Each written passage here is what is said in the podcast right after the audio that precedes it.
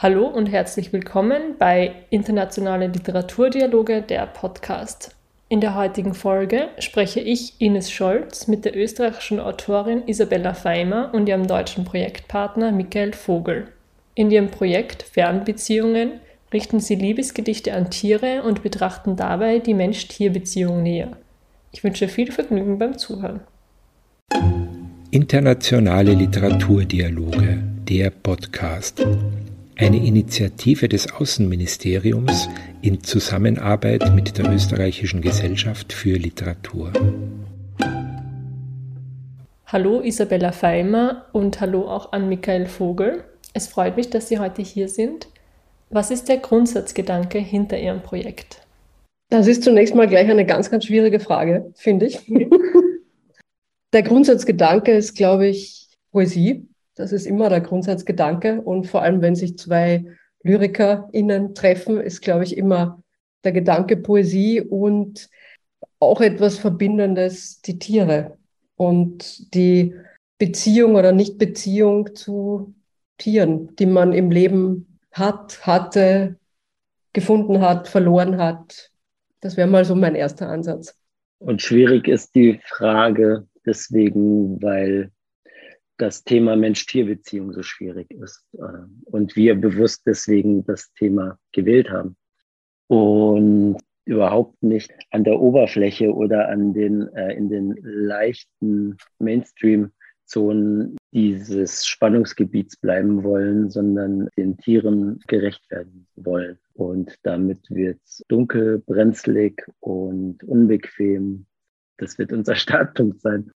Und ich glaube, es ist auch so diese Simulation einer Beziehung zu Tieren, die ja jeder hat. Und es ist eben eine Simulation. Es ist, es kann ja nicht so sein wie zwischen Mensch und Mensch, sondern es ist etwas anderes, das stets mit diesem Spiel von Nähe und Ferne, ja, jonglieren muss. Und ich glaube, es geht darum, wirklich in einer Grundehrlichkeit und Grundradikalität diese Simulation aufzudecken.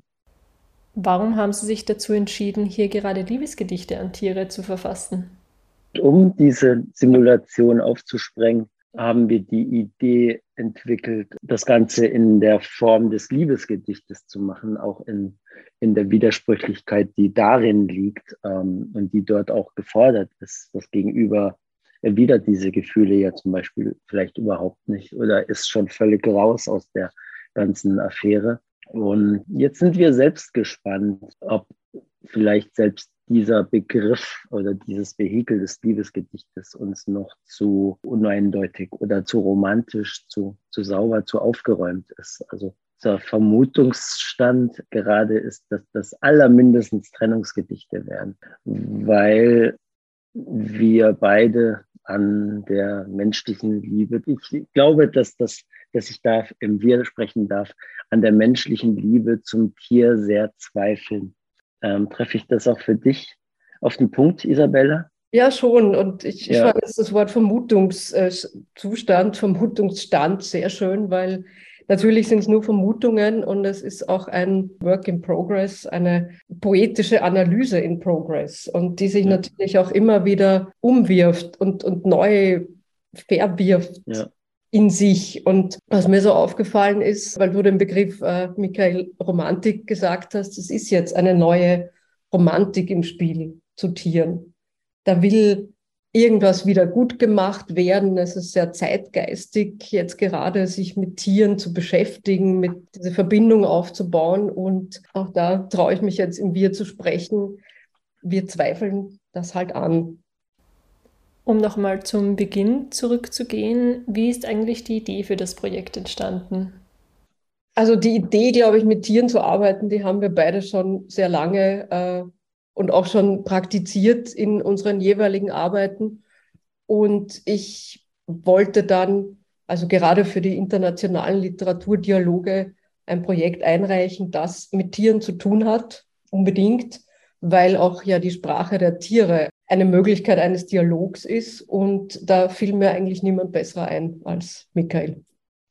Aber die Idee, prinzipiell über Tiere zu arbeiten oder gegen das Bild der Gesellschaft auf Tiere zu arbeiten, äh, die ist immer irgendwie da. Ja, bei mir auch.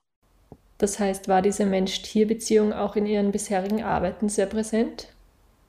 Ja, absolut. Also bei mir in mehreren Gedichtbänden, massenhaft Tiere, dann ähm, Dodos auf der Flucht ganz massiv und dann auch poetologisch in Essays, die zum Teil in Dodos auf der Flucht mit drin sind, ähm, zum Teil auch eigenständig. Tier, ein Tier schreibt als Mensch ein Gedicht über ein Tier. Also in diesem Untertitel steckt schon dieser ganze Schlamassel drin. Ähm, und dieser Logikfehler, der in der Literatur steckt. Also die Literatur sehe ich auch immer mehr als eine tatsächlich äh, Folge ähm, von Logikfehlern. Also einmal äh, in der ähm, ähm, Art Mensch selbst, also ähm, das ein, einzige Tier, von dem wir wissen, dass es leugnet, ein Tier zu sein. Ähm, ähm, und dann auch in dieser humanistischen Blase, ja, dass man Literatur schreibt auf Prämissen, die bereits das Tier ausklammern, ähm, ähm, die schon diesen Cut vollzogen haben zwischen Mensch und Tier ähm, und jede Form der Diskriminierung schon absegnen.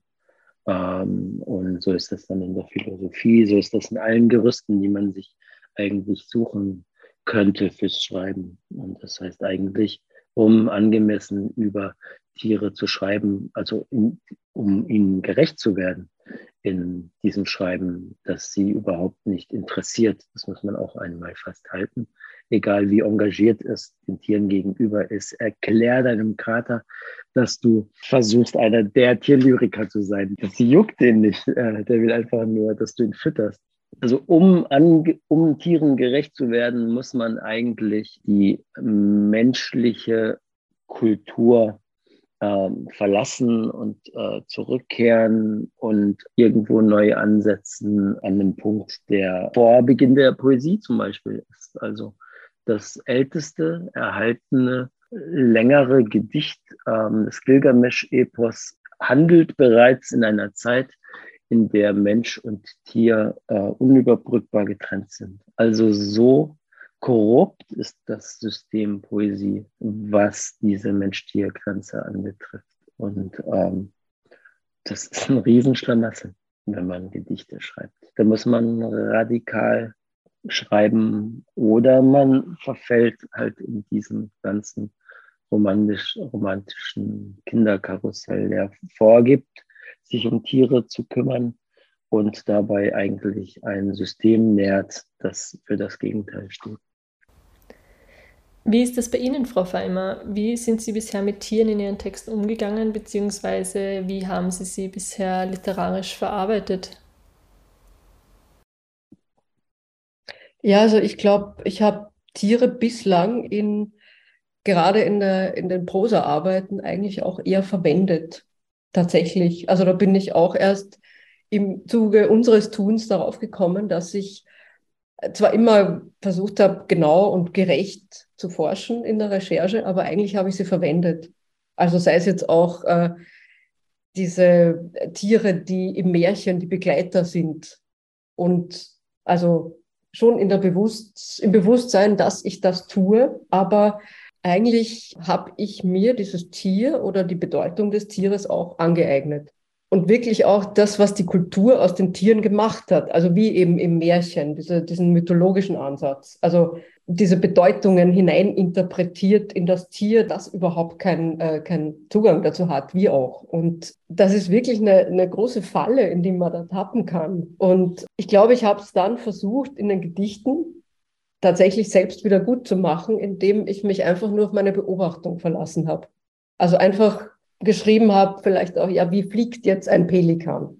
Oder der Pelikan fliegt. Eben ohne diese, diese Interpretationsfalle, ohne dieses, äh, diese Aneignungsfalle, ohne Mythologie, obwohl ich ja glaube, dass Mythologie ein wahnsinnig wichtiger Aspekt ist, äh, der noch vielleicht vor der Poesie kommt. Also bevor das Wort irgendetwas fassen konnte, muss mal erst ein Bild von etwas da sein oder diese, diese Bildkraft, die, die sich dann vernetzen konnte.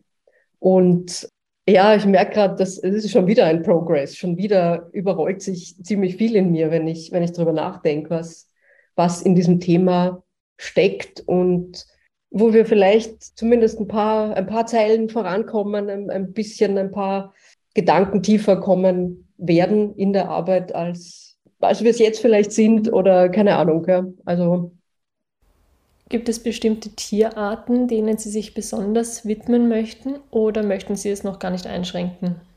Also ich möchte es aber noch gar nicht einschränken. Ich schwanke zwischen Michaels Kater, den ich nicht kenne, oder die Bandbreite ist äh, von deinem Kater äh, bis, bis zu den Krähen von meinem Fenster, die sehr laut sind jeden Morgen und gleichzeitig aber auch, es ist ja auch gerade eine Ausstellung im, im MUMOC, äh, das Tier in dir heißt das. Und wie mir äh, die, die Ausstellung gestern wieder gezeigt hat, die Annäherung über tatsächlich Kunst, weil ich glaube, dass Kunst, egal ob es die Wortkunst oder die Bildkunst ist, dann doch wieder das Mittel ist, das genau das alles erzählen kann. Also das, was wir jetzt hier gesagt haben, genau das kann Kunst erzählen. Und eben auch schon für einen Blick in die Zukunft. Ja, und natürlich werden ein paar Lieblingstiere auch verwendet werden.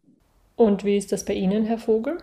Ich bin da noch ganz offen, aber ich merke schon, dass sich für mich ein Schwerpunkt auf die freilebenden Tiere in Berlin, die die Stadt parallel zum Menschen miterobern, zu legen beginnt, die ich dann durchaus auch am Zaun zum Zoo zu platzieren beginne, um die Grenzen zwischen Stadt, Mensch und Zoo stärker zu beleuchten und mich weniger, obwohl ich das machen werden muss, zu zwingen, in den Zoo zu gehen, was ich immer weniger ertrage, als jemand, der immerhin auch etliche Jahre in jeder Stadt, in der ich gewesen bin, zugegangen ist, um den Horror der Tiere dort zu dokumentieren.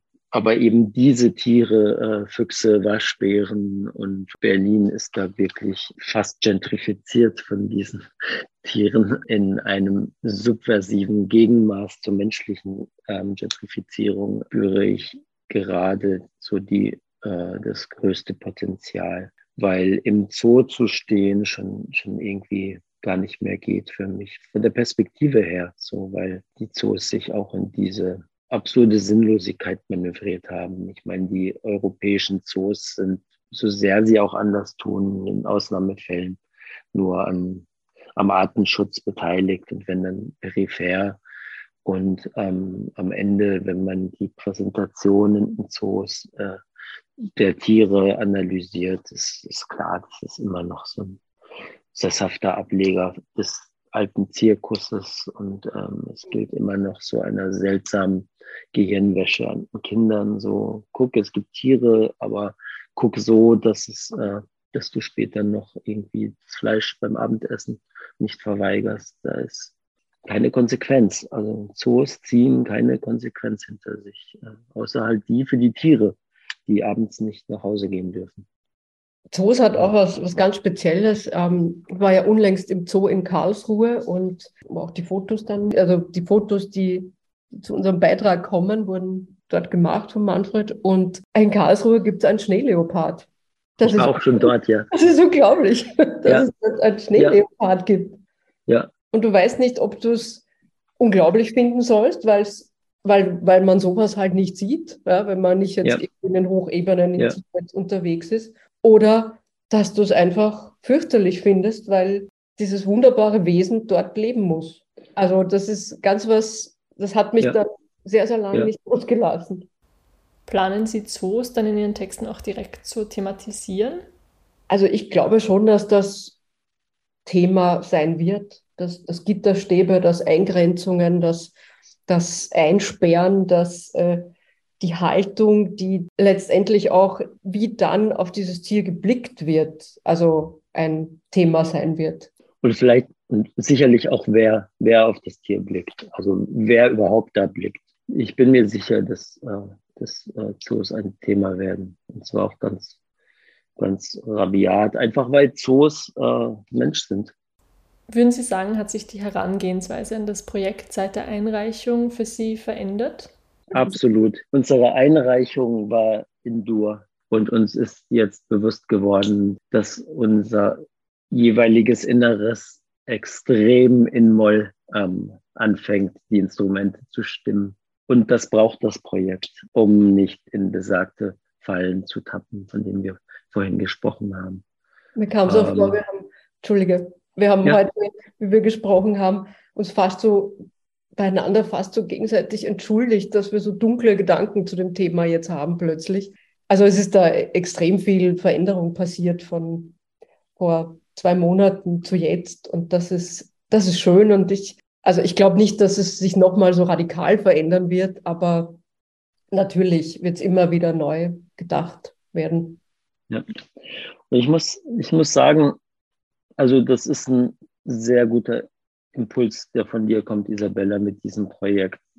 Denn ich bin absolut desillusioniert, was das Schreiben über Tiere anbetrifft. Ich stelle fest, dass ich die letzten Jahre, obwohl ich als jemand gesehen werde, der massiv ein Vorreiter ist in diesem neuen Schreiben über Tiere, ähm, nur auf Impetus von außen noch über Tiere geschrieben habe. Und jetzt sehe ich in unserem Projekt auch eine Möglichkeit, diese Ebene anzugehen, diese Erfahrungen auch irgendwie mit reinzunehmen. Also ich denke mir, es ist natürlich auch jetzt so, wohin es sich eben entwickelt hat, so ein, ein Aufruf an uns zu, zu mehr Radikalität.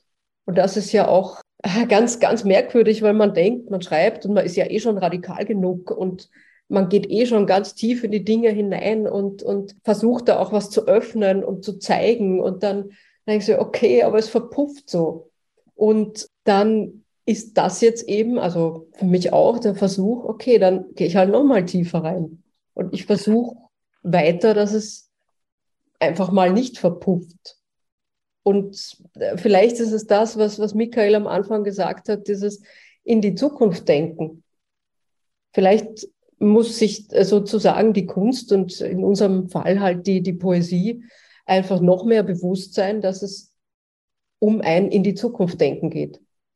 Dass es gar nicht ums Jetzt geht, um den Zeitgeist, der, der ja im Museum ist, in äh, Podiumsdiskussionen, in, äh, ich weiß es nicht, äh, Tierfell, Plagiats, Postkarten, was auch immer, sondern um diese Zukunft, die nur eine Chance hat, wenn wir als, äh, als Gesellschaft und wir jetzt konkret als KünstlerInnen einfach ganz radikal und ungeschwärzt und unverblümt, ohne Romantik, ohne Kuschelkurs mal drauf losschreiben und drauf los agieren vielleicht. Ja, nämlich um die Zukunft unserer Erkenntnisfähigkeit, unserer Empathiewilligkeit als Menschen. Ähm, da ist der Knackpunkt. Der Knackpunkt ist nicht, was heute ein erquickliches Tiergedicht wäre. So, das ist so einfach. In dem Zirkus könnte ich den Rest meines Lebens, meinen Lebensunterhalt bestreiten und ich würde absolut perfekt wahnsinnig werden.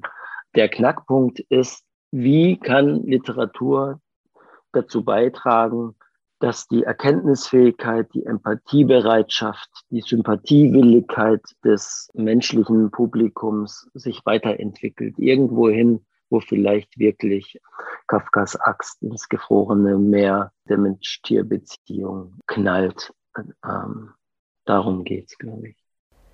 Ja, vielen Dank Isabella Feimer und Michael Vogel für das interessante Gespräch. In den Shownotes findet man wieder den Link zu unserer Webseite und dort kann man sich noch weiter über das Projekt informieren. Vielen Dank fürs Zuhören und bis zum nächsten Mal beim Podcast der Internationalen Literaturdialoge.